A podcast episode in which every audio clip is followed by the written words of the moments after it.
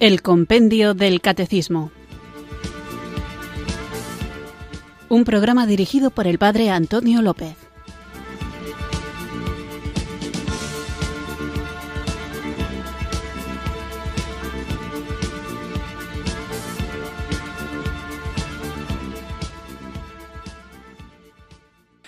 Muy buenas tardes, queridos oyentes de Radio María. Recibid un cariñoso saludo desde Irurzun, en Navarra, quienes sintonizáis una tarde más esta radio que cambia vidas, esta emisora de la Virgen, Radio María, para escuchar el programa El Compendio del Catecismo, nuestro espacio diario de formación católica, de lunes a viernes, de 4 a 5 de la tarde en la península una hora antes, si nos escuchas desde las Islas Canarias, y este programa tiene como fin dar a conocer el contenido del libro precioso, muy bien escrito, muy pedagógico, muy accesible a todo nivel intelectual, a la vez sencillo y profundo, que es el compendio del catecismo.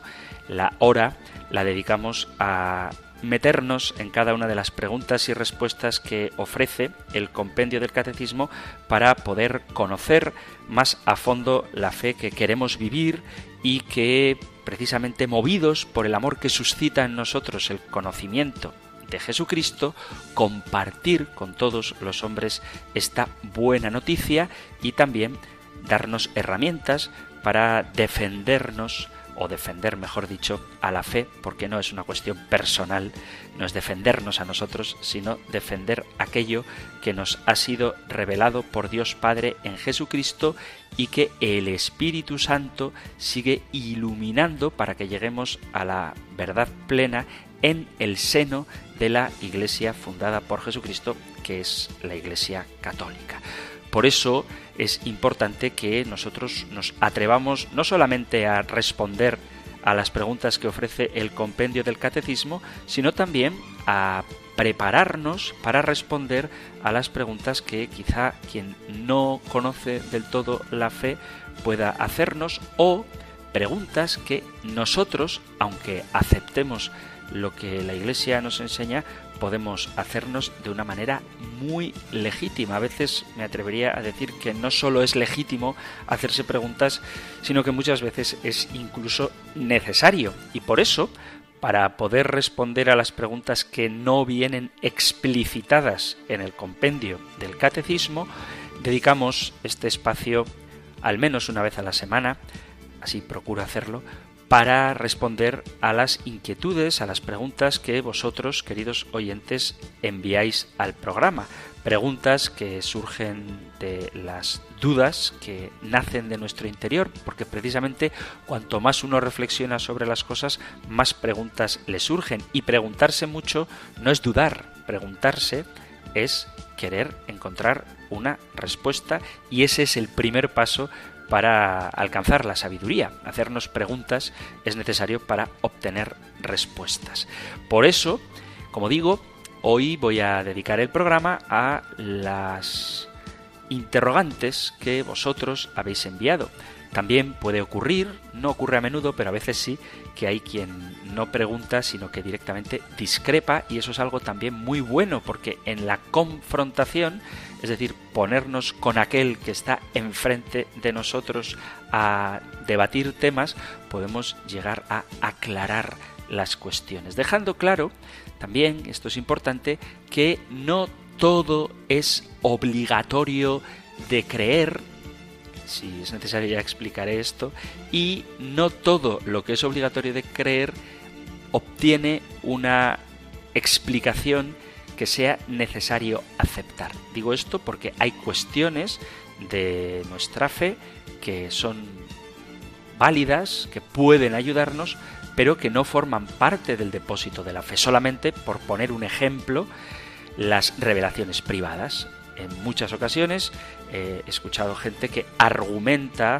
a propósito de cuestiones relacionadas con la salvación con revelaciones privadas de algún santo o incluso con apariciones de la Virgen y sus mensajes y aunque estos mensajes, estas revelaciones pueden ser válidas, pueden ser útiles, nos pueden ayudar a vivir con más profundidad aquello que nos ha sido revelado, esas revelaciones privadas no forman parte del depósito de la fe. Y luego hay otras cuestiones que sí que forman parte del depósito de la fe, que debemos creerlas como católicos, pero la explicación que se da a esa verdad puede ser diversa y no por diversa es heterodoxa. Es decir, que para eso está la tarea de los teólogos, para tratar desde distintas perspectivas de explicar una verdad con tal de que para explicarla no se niegue esa verdad.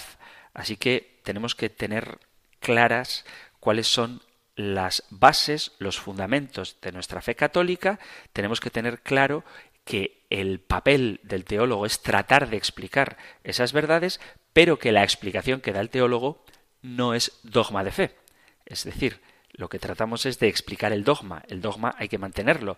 La explicación puede ser diversa. Digo esto porque a veces puedo hacer comentarios que hay gente que no le convenzan y no pasa nada con tal de que la verdad que estoy tratando de explicar no se niegue. Hay muchas cosas que se pueden explicar desde distintos puntos de vista siempre y cuando sean compatibles con la verdad que se trata de iluminar. Dicho todo esto, vamos a comenzar nuestro programa invocando al único que puede iluminar nuestras mentes y abrir nuestros corazones para comprender, aceptar y vivir todo aquello que Dios nos ha revelado para que alcancemos la salvación, que en el fondo es la meta de nuestra vida, alcanzar el cielo que ya podemos pregustar en la tierra, porque si el cielo es gozar plenamente de la visión y del amor de Dios, aquí ya en la tierra, aunque de manera velada, podemos comprender algunas cosas de Dios y desde luego experimentar su amor. Por eso, porque le necesitamos, comencemos invocando juntos el don del Espíritu Santo. Ven Espíritu, ven Espíritu, ven Espíritu.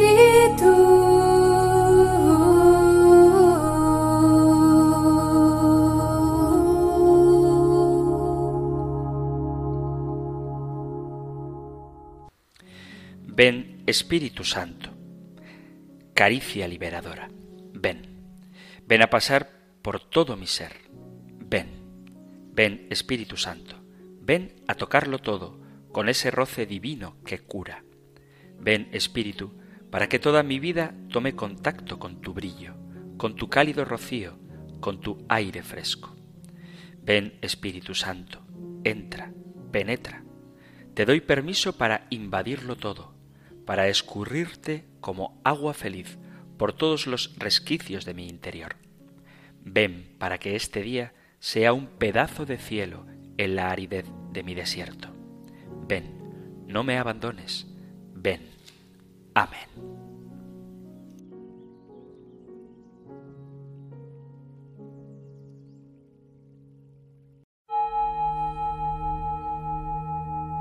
Ven Espíritu, ven Espíritu,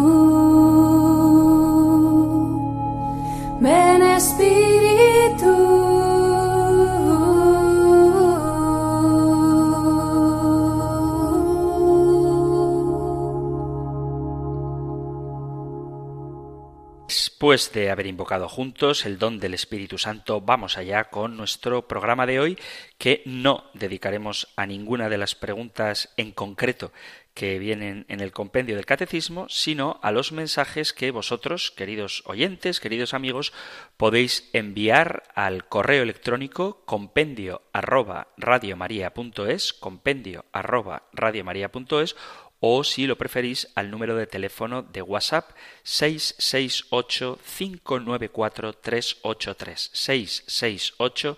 668-594-383. Sabéis que el WhatsApp permite el formato de texto, escribir un mensaje, o también la aportación sonora, que es muy adecuada para la radio, de que enviéis vuestros mensajes mediante un audio de tal manera que no sea yo el que lee la pregunta, sino que sois vosotros mismos quienes con vuestra siempre hermosa y cálida voz compartís vuestro interrogante con todos los oyentes. Así que vamos allá con una pregunta que, curiosamente, creo que no hemos tratado nunca, ni siquiera cuando hablábamos de Jesucristo. Tenemos desde la pregunta 79 del compendio del catecismo hasta la pregunta 135, de la 79 a la 135, unas cuantas preguntas que tienen como centro del compendio del catecismo a Jesucristo y su persona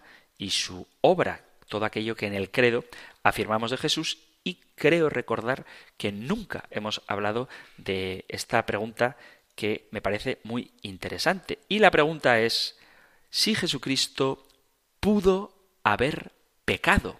¿Pudo haber pecado Jesús? Hay quien dice que no, porque era Dios, y hay quien dice que pudo haber pecado porque se hizo en todo semejante a nosotros excepto, dice la carta a los hebreos, en el pecado. Pero ¿pudo haber pecado? Es una pregunta importante en teología y en concreto en cristología. Y es una pregunta que creo que es interesante que la respondamos detenidamente porque entran en cuestión varios temas. Históricamente decimos, y así lo expresa el texto sagrado, la Sagrada Escritura y la tradición, que Jesucristo experimentó la tentación igual que nosotros. Sin embargo, él enfrentó la tentación como alguien que era incapaz de pecar. Por eso hay que distinguir entre la impecabilidad de Cristo, es decir, que él no podía pecar, y la impecancia de Cristo, es decir, que de hecho nunca pecó, aunque podría haber pecado. Es decir, Jesús podría haber pecado, pero de facto no lo hizo, es una postura, y la otra postura es que Jesús ciertamente no pecó porque realmente no podía pecar. Tenemos que tener en cuenta varias verdades que están en la palabra de Dios. Por un lado, que Jesús realmente nunca pecó. Es decir, la pregunta que estamos formulando no es si Jesús pecó. Tenemos claro que no. Él no conoció pecado. La cuestión es si podría hipotéticamente haber cometido pecado. La palabra de Dios es clara en esto. La cuestión no es si Jesús realmente pecó, que la respuesta es clara, no, sino si pudo haber pecado. Lo que sabemos, porque nos narran los evangelios, es que Jesús fue tentado y sus tentaciones fueron auténticas.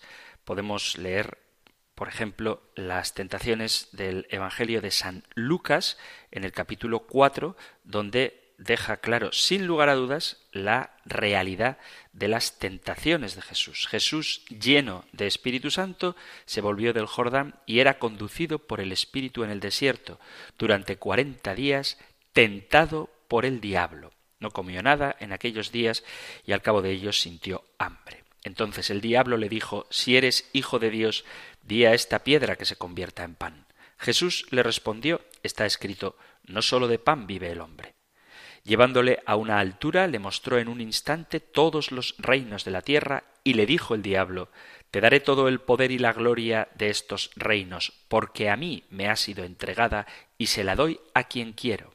Si pues me adoras, toda será tuya.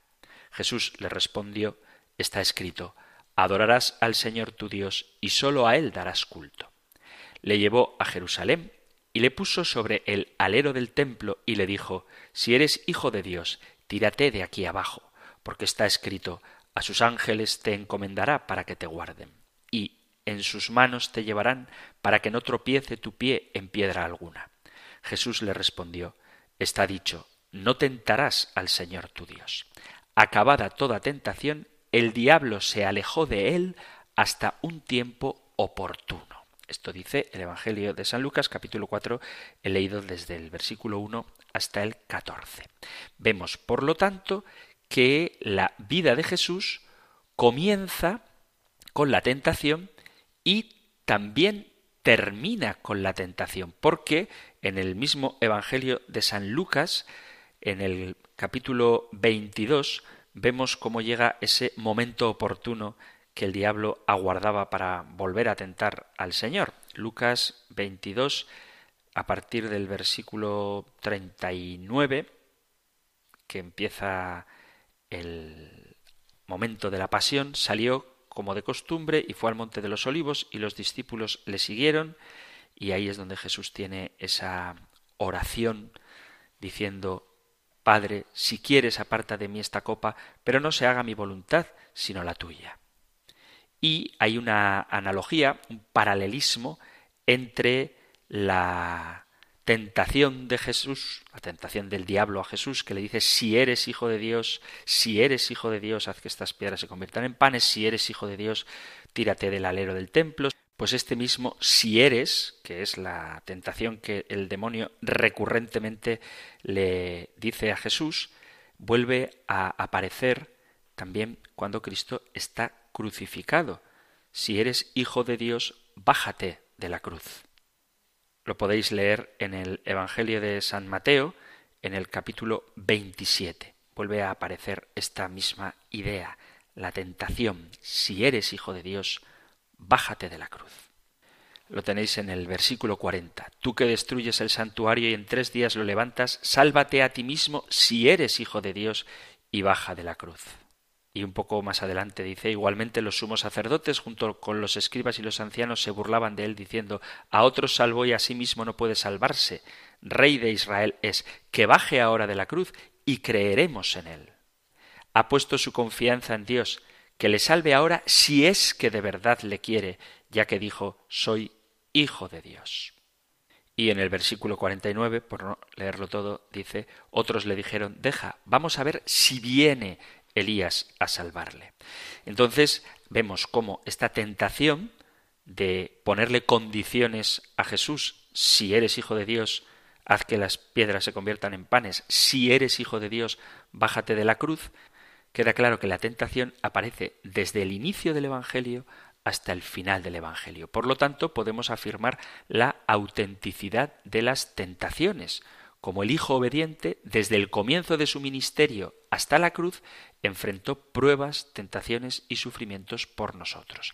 De tal manera que no hay que minimizar la realidad de las tentaciones de Jesús, porque en la Escritura, en la palabra de Dios, está muy claro que Jesús efectiva realmente fue tentado por el diablo, no solo en el desierto, sino también en la cruz.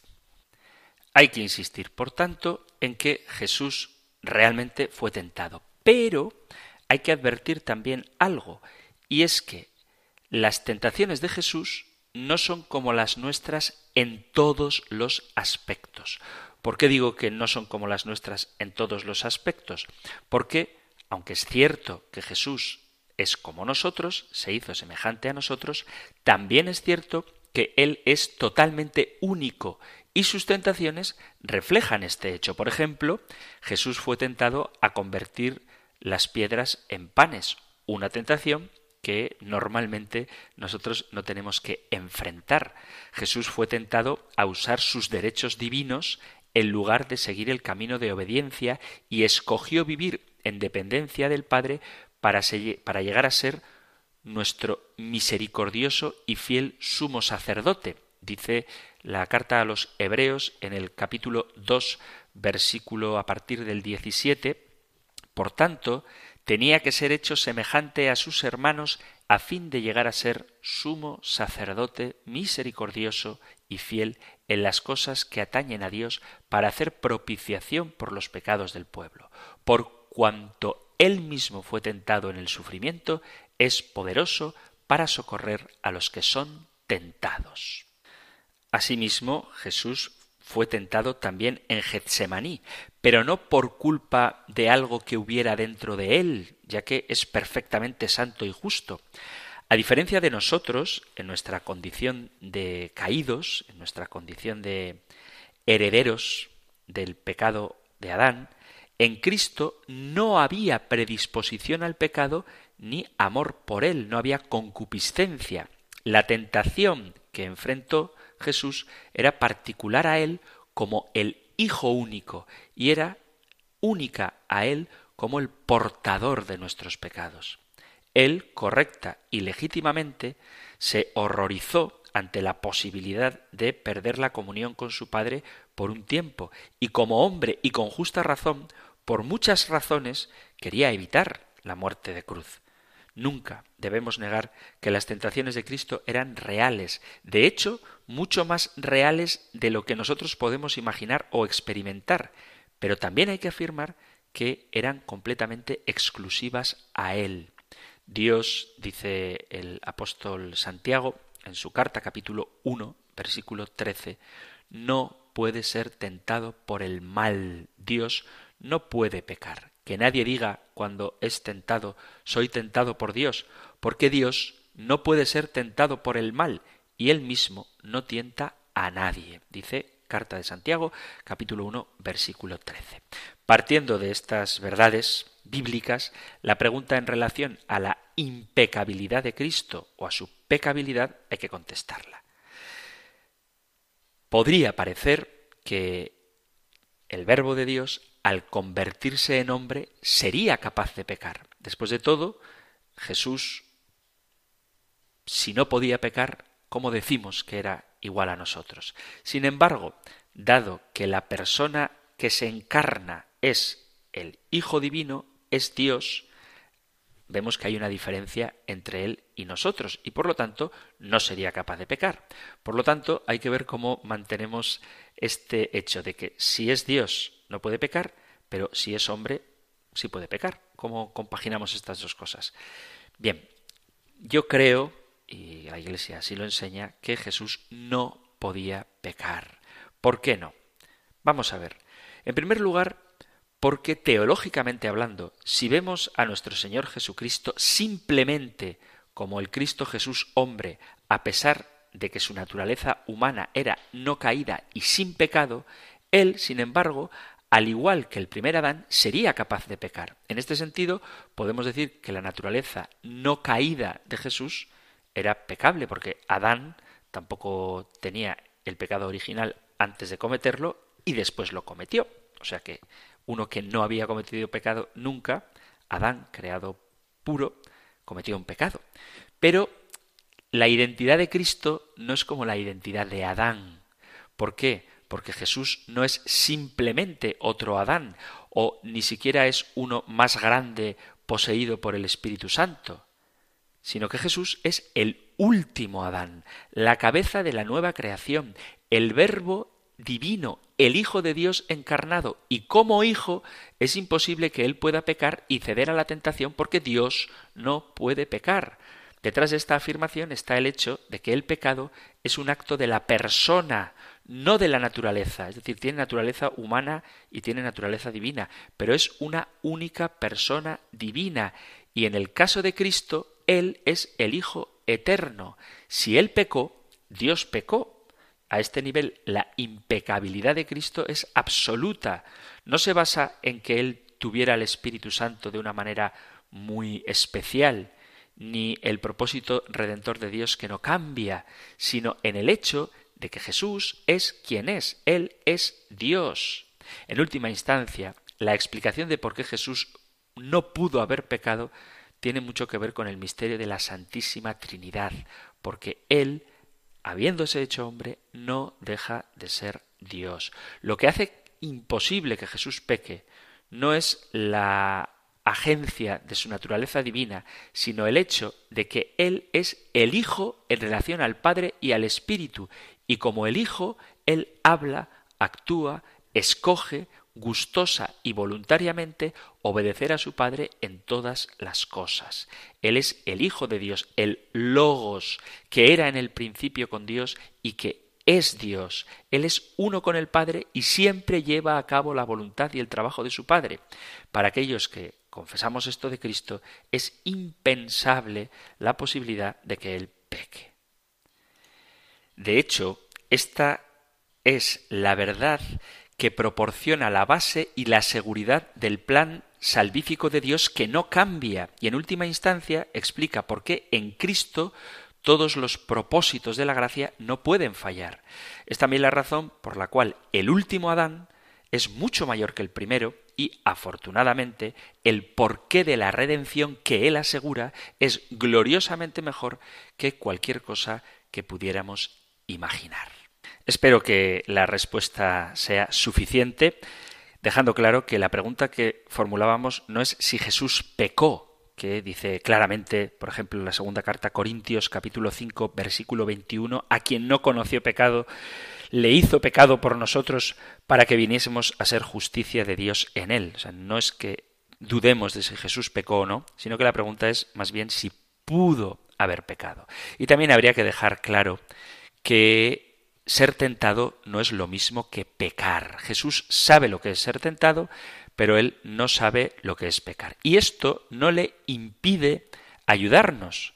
Somos tentados con pecados que son comunes a los hombres y estos pecados generalmente pueden reducirse, como dice el apóstol Juan en la primera carta, capítulo 2, versículo 16, los deseos de los ojos, los deseos de la carne y la vanagloria de la vida. Si examinamos la tentación y el pecado de Eva y la tentación de Jesús, encontraremos que las tentaciones vienen de estas categorías. Jesús fue tentado en todos los aspectos y en cada área en la que nosotros somos tentados, pero Él permanece perfectamente santo. Aunque nuestra naturaleza, herida por el pecado, tenga deseo de participar en él, en el pecado, tenemos capacidad por medio de Cristo de vencer al pecado, ya que nosotros, gracias a Cristo, no somos ya esclavos del pecado, sino esclavos de Dios. Dice así la carta a los romanos en el capítulo sexto, dice, leo el versículo 2 y luego doy un pequeño salto, dice, los que hemos muerto al pecado, ¿cómo seguir viviendo en él? Y luego, salto hasta el versículo 16, ¿no sabéis que al ofreceros a alguno como esclavos para obedecerle, os, habéis, os hacéis esclavos de aquel a quien obedecéis? bien del pecado para la muerte, bien de obediencia para la justicia. Pero gracias a Dios, vosotros que erais esclavos del pecado habéis obedecido de corazón a aquel que modelo de doctrina al que fuisteis entregados, y liberados del pecado, os habéis hecho esclavos de la justicia. Hablo en términos humanos, en atención a vuestra flaqueza natural, pues si en otro tiempo ofrecisteis vuestros miembros como esclavos de la impureza y al desorden hasta desordenarlos, Ofrecedlos igualmente ahora a la justicia para la santidad, pues cuando erais esclavos del pecado, erais libres respecto de la justicia. Pero al presente, libres del pecado y esclavos de Dios, fructificáis para la santidad y, en fin, la vida eterna pues el salario del pecado es la muerte, pero el don gratuito de Dios, la vida eterna en Cristo Jesús, Señor nuestro. No quiero entretenerme más con esta pregunta, pero sí dejar claro que tenemos que quitarnos de la cabeza la idea de que somos libres cuando pecamos. La verdadera libertad es la del hombre que se somete a la voluntad de Dios y Cristo, perfectamente libre, asumiendo en su voluntad humana la voluntad divina, no cometió pecado precisamente porque Él es perfectamente libre y ha venido a liberarnos a nosotros. Vamos a hacer ahora una breve pausa musical y continuamos con nuestro programa de El Compendio del Catecismo que hoy estamos dedicando a vuestra participación, a vuestras preguntas, o testimonios, cualquier cosa, pero en concreto estoy respondiendo a las preguntas que podéis enviar al correo electrónico compendio arroba radiomaria.es o al número de teléfono de WhatsApp 668 594 383.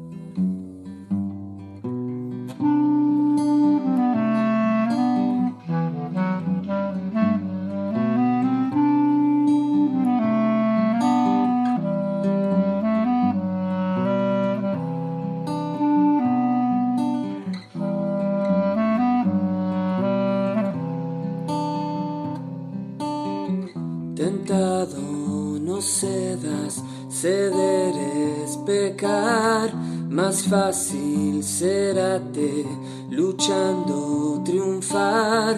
Valor pues gustoso domina tu mal. Jesús librar puede de asalto mortal y a Jesús pues acude en sus brazos tu alma hallará dulce calma vencedor.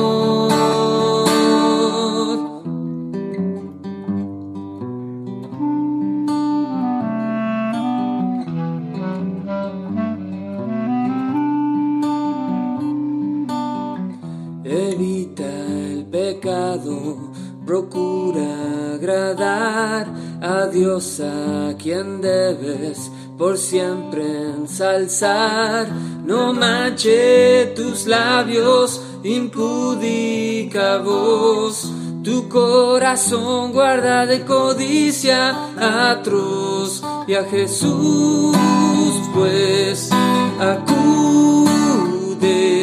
En sus brazos tu alma hallará dulce calma. Y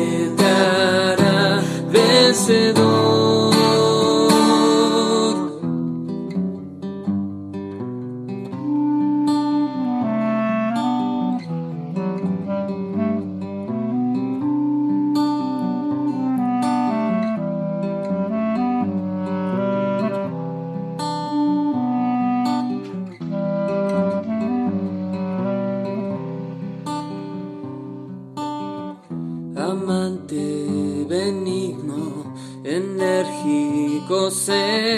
en Cristo ten siempre indomita fe, verás sea tu dicho, de Dios es tu ser, corona te espera y vas a vencer, y a Jesús pues acude,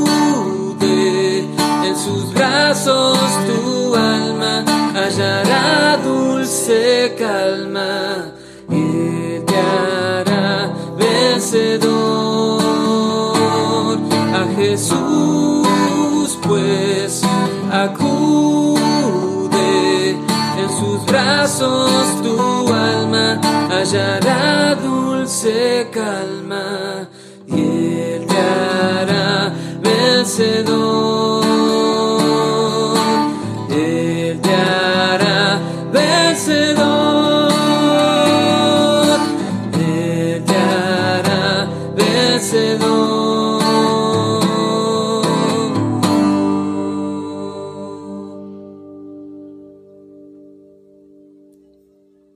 Estás en Radio María escuchando el programa El Compendio del Catecismo, nuestro espacio diario de formación católica de lunes a viernes de 4 a 5 de la tarde, una hora antes si nos sintonizas desde las Islas Canarias y hoy estamos dedicando el programa, como procuro hacer habitualmente, a vuestra participación. Podéis enviar vuestros mensajes tanto al WhatsApp, enviándolo por escrito o en un audio al 668-594-383 o si lo preferís escribiendo un mensaje de correo electrónico a compendio arroba radiomaria.es. Vamos a responder a una pregunta concreta sobre un aspecto de la liturgia, de algo que se hace en misa.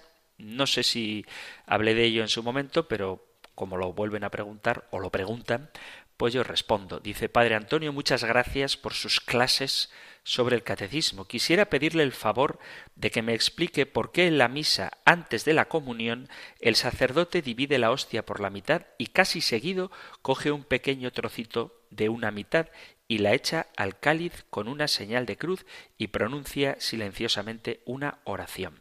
Muchas gracias por su aclaración. Gracias a ti por participar en el programa con esta pregunta y vamos a ver cuál es el simbolismo de este acto en el cual el sacerdote deposita una partícula del pan consagrado en el cáliz. Durante la misa, en el rito romano de la Iglesia Católica, habréis notado que se hace esto, se deja caer un trozo de la hostia ya consagrada sobre el cáliz también consagrado. Es una parte de la misa que se hace de manera silenciosa y por eso a lo mejor no todo el mundo se da cuenta. Pero aunque es una acción muy breve, el simbolismo que encierra es muy profundo. Todas las acciones, todos los gestos y las palabras de la misa están cargadas de sentido. La fracción del pan, de la hostia consagrada, se hace en tres partes. El cuerpo de Cristo en tres partes. Después de la primera fracción del pan consagrado en dos partes, la más grande, la más visible, el sacerdote, tomando una de las partes, hace otra más pequeña, de tal modo que sobre el altar queda el cuerpo de Cristo dividido en tres partes. La última parte, la más pequeña, el sacerdote la echa en el cáliz donde está la sangre de Cristo. Y esto tiene un nombre que es el de inmixtión o conmixtión, se llama así. Al dejar caer una partícula en el cáliz, el sacerdote dice en secreto esta oración. El cuerpo y la sangre de nuestro Señor Jesucristo, unidos en este cáliz, sean para nosotros alimento de vida eterna. La partícula mezclada con la sangre alude al cuerpo resucitado del Señor. El sentido es este. Esto desde el siglo IX se solía ver simbolizada la resurrección en este gesto. Para los antiguos, para los antiguos, el alma subsistía en la sangre, porque de hecho, cuando se veía que un animal se desangraba, el animal moría. Por el contrario, con la sangre el alma vuelve al cuerpo. En la liturgia, la unión de las especies hasta ahora separadas del pan y del vino simbolizan que ambas partes pertenecen a la única persona de Cristo glorioso que está presente, totalmente presente, vivo en el pan y el vino consagrados. Lo que comulga el sacerdote alude al cuerpo de Cristo que existe en la tierra, es decir, a la iglesia militante. Y el resto es lo que, cuando las formas eran mucho más grandes, se repartía a los enfermos. Siglos más tarde, esta alusión fue aplicada a la iglesia celestial, la iglesia triunfante, a la iglesia peregrinante, iglesia militante, o a la iglesia purgante. Dice Santo Tomás de Aquino el cuerpo del Señor se manifiesta en tres formas. La parte que se echa en el cáliz simboliza el cuerpo de Cristo ya resucitado y con él a la bienaventurada Virgen María, y si hay algún santo con el cuerpo ya en la gloria, dice Santo Tomás.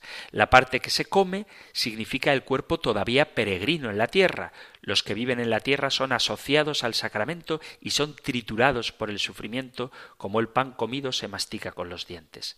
La parte reservada en el altar hasta el fin de la misa significa el cuerpo de Cristo yacente en el sepulcro, pues en él están los cuerpos de los santos hasta el fin del mundo, aunque sus almas estén ya en el purgatorio o en el cielo. Este rito de reservar una parte hasta acabar la misa hoy en día ya no se observa, pero queda el mismo simbolismo en la reserva que se hace de las formas que han sobrado en el sagrario. La hostia se divide en tres partes. Significa la mojada a los totalmente felices, la seca a los vivos y la reservada a los muertos.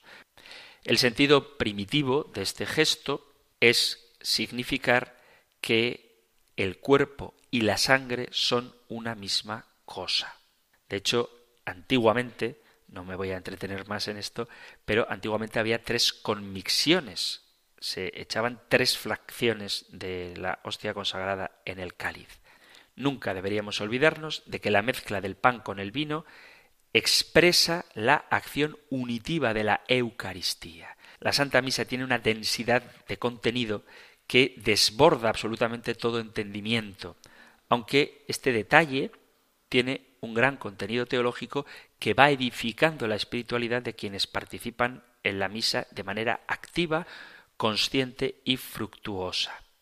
La inmixión no sólo expresa el hecho de que el cuerpo muerto de Cristo resucita, sino que expresa también la realidad que experimentan aquellos que ya han resucitado, entre los cuales, en primer lugar, se encuentra el cuerpo glorificado y asunto al cielo de la Santísima Virgen María. Pero creo que la mejor forma de entender cuál es el significado de echar el trocito de pan al cáliz es precisamente este esta oración que el sacerdote hace. El cuerpo y la sangre de nuestro Señor Jesucristo, unidos en este cáliz, son para nosotros alimento de vida eterna y expresión también de la comunión, de la unión entre el cuerpo y la sangre de Cristo y quienes vamos a recibirlo.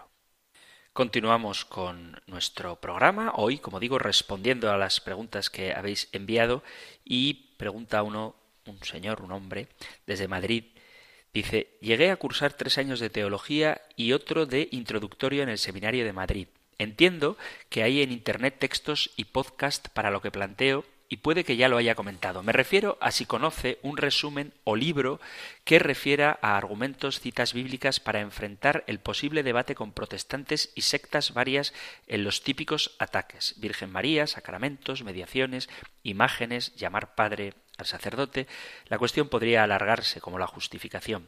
Pero podría circular algún resumen por ahí. Muchas gracias y que Dios os bendiga siempre. Pues gracias a ti por esta bendición, que el os entiendo que se refiere a toda la familia de Radio María, tanto los trabajadores como los voluntarios y por supuesto también los oyentes. A propósito de libros de apologética o páginas de internet de apologética, encontrar un libro en el que se traten todos los temas que suponen discrepancia con los protestantes resulta bastante complicado porque son muchísimos.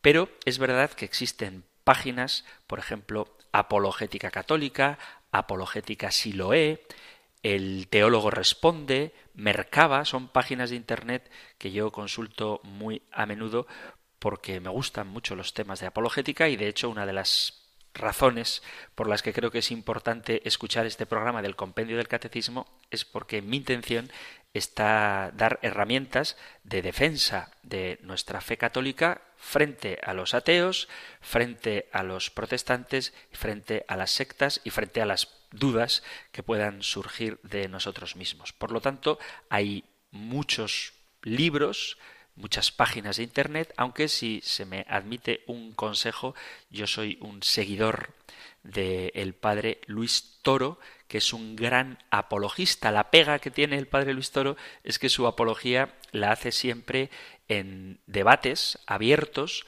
con presencia de protestantes, y la pega no es como lo hace, que lo hace fenomenal, sino que no existe hasta donde yo sé, ningún libro escrito por él, sino que a veces se encuentran artículos que hacen referencia a él, pero sus argumentos, además el modo en que lo expone, la verdad es que no están por escrito, aunque también es verdad que la viveza con la que él habla, la simpatía de sus gestos y la sintonía que tiene, además del respeto y el cariño con los miembros de las sectas o de las comunidades protestantes no se podría plasmar por escrito.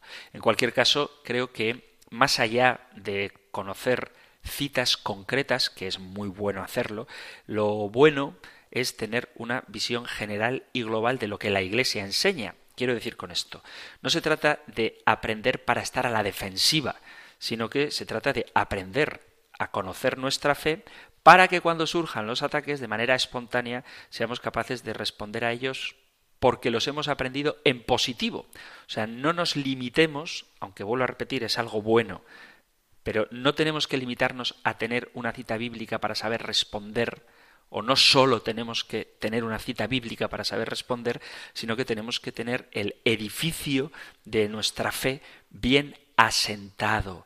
Porque a veces yo me doy cuenta, escucho muchos debates, me encanta escuchar debates. En YouTube hay páginas incluso protestantes que escucho a menudo, que consulto a menudo porque tienen argumentos muy ricos, muy buenos y a veces también está bien conocer los argumentos de quien está equivocado para hacer yo el esfuerzo de saber cómo respondería. Pero cuando uno empieza a perderse en citas bíblicas, muchas veces en versículos sacados de contexto, que luego encuentras otro versículo en otra parte que también sacado de contexto influye en contradecir al que te han dado antes y esto se convierte en un lío, por eso hay que leer la Sagrada Escritura y conocerla a fondo leída desde la analogía de la fe, es decir, sabiendo cómo todos los libros de la palabra de Dios, todos los versículos están interconectados en el sentido de que no se pueden leer unos sin tener en cuenta los otros, porque toda la palabra de Dios es revelada y a pesar de los distintos géneros literarios, de los distintos contextos, incluso de los distintos públicos a los que han sido destinados los escritos sagrados, todos eh, son palabra de Dios y tienen una correlación que no caen nunca en contradicción cuando se interpretan adecuadamente. Por eso creo que la mejor forma para tener una buena base apologética es conocer lo mejor posible la palabra de Dios y lo mejor posible el catecismo de la Iglesia Católica, que es un libro estupendo con un montón de citas bíblicas y de los santos padres y como forma más asimilable de conocer el catecismo de la Iglesia Católica, el compendio del catecismo, que aunque es verdad que no da por su formato tantas citas bíblicas ni tantas citas de los santos padres, pone en el lateral, y yo lo suelo decir siempre al principio, cuando voy a leer la pregunta, el punto del catecismo mayor correspondiente. Entonces, son muy buenos los libros de apologética y os animo a que si podéis leer alguno, lo hagáis. Son estupendas las páginas web de apologética católica, pero la mejor forma de prepararnos es conocer la palabra de Dios y conocer la enseñanza de la Iglesia. Otra pregunta enviada al correo electrónico compendio arroba tiene bastante que ver con esta anterior. Dice, Padre Antonio, siempre pretendo escribirle y no lo hago. Le escucho mientras almuerzo, así que es mi maestro y compañero del día a día. Muchísimas gracias. Por fin llegó el día. Le agradezco por sus enseñanzas claras. Es muy pedagógico. Gracias a Radio María y a usted conozco algo más de la religión que he de confesar es escasa Solo me he instruido con la lectura dominical y lo que oigo en la radio. Hago un paréntesis, si lo que oyes en la radio es Radio María, te aseguro que tienes muy buena formación, porque no solo este programa, sino todos los programas de Radio María nos enriquecen espiritualmente y también intelectualmente. Cierro mi paréntesis y continúo con el correo del oyente. No obstante, me he ofrecido de catequista, así estudiaré más respecto al tema que no adoramos imágenes. Le dije alguna vez a un protestante que lleva una estampa de la Virgen en el bolso como quien lleva una fotografía de su madre. Si le doy besos no es al papel, sino a lo que ella representa. Y si la viéramos tirada en el suelo, la recogeríamos rápidamente, doloridos, antes de que nadie la pise o ensucie, y nos duele lo que se haga con su imagen. Usted nos decía compartir qué imagen nos gusta más, y le diré que me encanta la dolorosa, porque se reconoció en mi país, Ecuador, ella, su lámina, lloró ante más de ochenta niños y por varias horas. Y mi Jesús es en la advocación Señor del terremoto. Y luego dice, le ruego me ayude con pautas para organizarme y empezar a leer, no sé si primero el Yucat, que es para jóvenes, y yo ya no lo soy. La Biblia, el Catecismo. Bueno, pues Cualquiera de los libros que está mencionando, el Yucat, aunque sea para jóvenes, no significa que sea exclusivo para jóvenes. Es una iniciativa que tuvo el Papa Benedicto XVI para que los jóvenes tuvieran su propio libro de catecismo con un lenguaje juvenil, pero es muy bonito, muy bueno, está en un lenguaje fácilmente comprensible, entonces el que tenga más de la edad que él considere joven y quiera leer el Yucat puede hacerlo y le va a ayudar. Ciertamente el Catecismo de la Iglesia Católica es un pedazo de libro, es maravilloso, es una obra, es una obra maestra la verdad es que me parece completísimo. Es verdad que puede resultar denso y, por supuesto, el compendio del catecismo es menos denso, más asumible, más fácil de comprender. En cualquier caso, cualquiera de estos libros puede ayudar mucho. Y con respecto a las imágenes, vuelvo a lo que decía antes. Es importante estar formado y saber qué es lo que nosotros veneramos cuando tenemos imágenes. El compendio del catecismo, en concreto, en el punto 92, fijaos que puede parecer una pregunta que no tiene nada que ver con las imágenes, pero ahí está la importancia de tener bien asentado todo el contenido de nuestra fe y saber lo que creemos y por qué. La pregunta 92 dice, ¿tenía Cristo un verdadero cuerpo humano? Y uno puede decir, ¿qué tiene esto que ver con las imágenes? Pues dice la respuesta, Cristo asumió un verdadero cuerpo humano mediante el cual Dios invisible se hizo visible. Por esta razón, Cristo puede ser representado y venerado en las sagradas imágenes. Una verdad teológica tan fundamental como la verdad del cuerpo humano de Cristo nos ayuda a comprender por qué los cristianos, los católicos, tenemos imágenes. Y en concreto, hay una pregunta del compendio del catecismo, veis cómo sirve también para la apologética, que habla explícitamente de la finalidad de las sagradas imágenes. La pregunta 240. La imagen de Cristo, dice la respuesta, es el icono litúrgico por excelencia. Las demás, que representan a la Madre de Dios y a los santos, significan a Cristo, que en ellos es glorificado. Las imágenes proclaman el mismo mensaje evangélico que la Sagrada Escritura transmite mediante la palabra y ayudan a despertar y alimentar la fe de los creyentes. Esto es lo que dice la pregunta y la respuesta 240 y durante el programa dediqué todo el espacio a hablar de las sagradas imágenes. No quiero hacerme autobombo ni publicidad, pero veis cómo el libro del compendio del catecismo y el programa El compendio del catecismo ayudan también a responder a las objeciones que a veces ponen o los no católicos o los no creyentes. Por eso insisto tanto en la importancia de una adecuada formación, porque salvo que vivamos encerrados en una campana de cristal, es muy fácil que nos topemos con gente que ponga pegas a nuestra fe. Y no hay uno, sino muchos libros que nos ayudan a conocerla y a profundizar en ella, como por supuesto, esto es innegociable, esta no es opcional. La palabra de Dios, la Biblia, hay que leerla, hay que conocerla, hay que estar familiarizado con ella, hay que saber ubicar algunos pasajes que son muy importantes y conocer el contenido, qué libros conforman la palabra de Dios, hay que conocer algunos versículos, hay que saber, si no conoces el versículo en concreto, pues tienes que saber en qué contexto está. Por ejemplo, no me sé un versículo concreto, que hablábamos hace poco, el lavatorio de los pies. Hombre, pues ahora mismo no sé dónde está. Bueno, yo sé, y esto se puede saber a poco que te familiarices, que es propio del Evangelio de San Juan y que está en los inicios de la última cena según San Juan. Entonces yo ya sé que el último capítulo habla de la resurrección, que los anteriores hablan de la pasión, entonces más o menos sabes por dónde buscar. No es lo mismo buscar el lavatorio de los pies sin saber si es de Mateo, Marcos, Lucas o Juan. Primero, saber si es de los evangelios o de alguna de las cartas. Eso es bastante fácil es un evangelio. ¿De qué evangelio es? Pues si estás familiarizado con ellos, sabes que no es ni de Mateo, ni de Marcos, ni de Lucas. Y si conoces un poco el contexto de en qué momento Jesús hizo ese gesto, pues sabes que es la pasión, y la pasión está al final del evangelio. Entonces, si tienes una Biblia en la mano y estás familiarizado con ella, aunque no te sepas el versículo o el capítulo, vas a encontrarlo fácilmente porque conoces el contexto de la Sagrada Escritura. Por eso leer la Biblia es innegociable. Hay que leerla, hay que conocerla, hay que estar familiarizado con ella. Luego ya, si quieres aumentar tu formación con el catecismo, con el compendio del catecismo o con el yucat, depende del tiempo que tengas, de la formación que tengas y de tus capacidades. Pero es importante conocer la Biblia y el contenido del catecismo, que puedes conocer directamente con el libro del catecismo o con el Yucat o el compendio del catecismo y otras muchas herramientas que la Iglesia nos ofrece para conocer nuestra fe.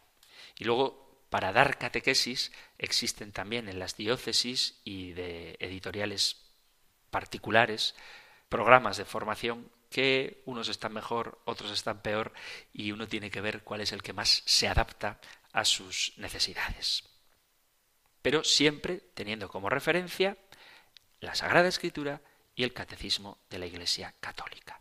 Y hasta aquí, queridos amigos, queridos oyentes, nuestro tiempo para el programa de hoy.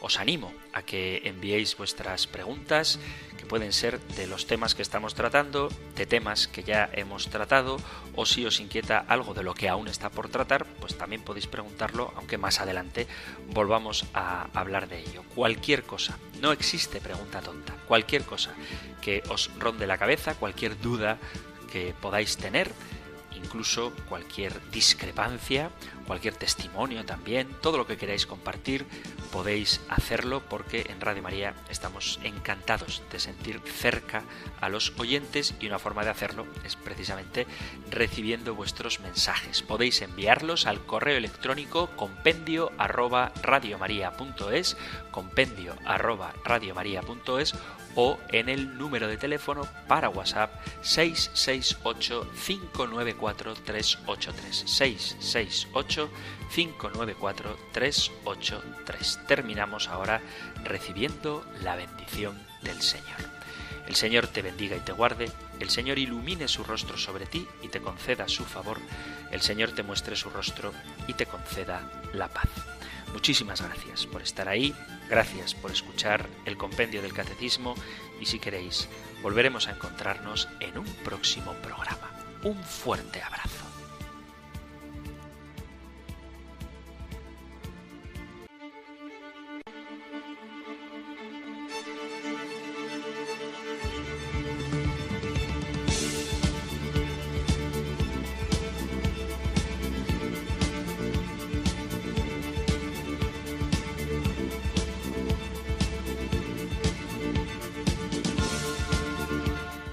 El Compendio del Catecismo. Un programa dirigido por el Padre Antonio López.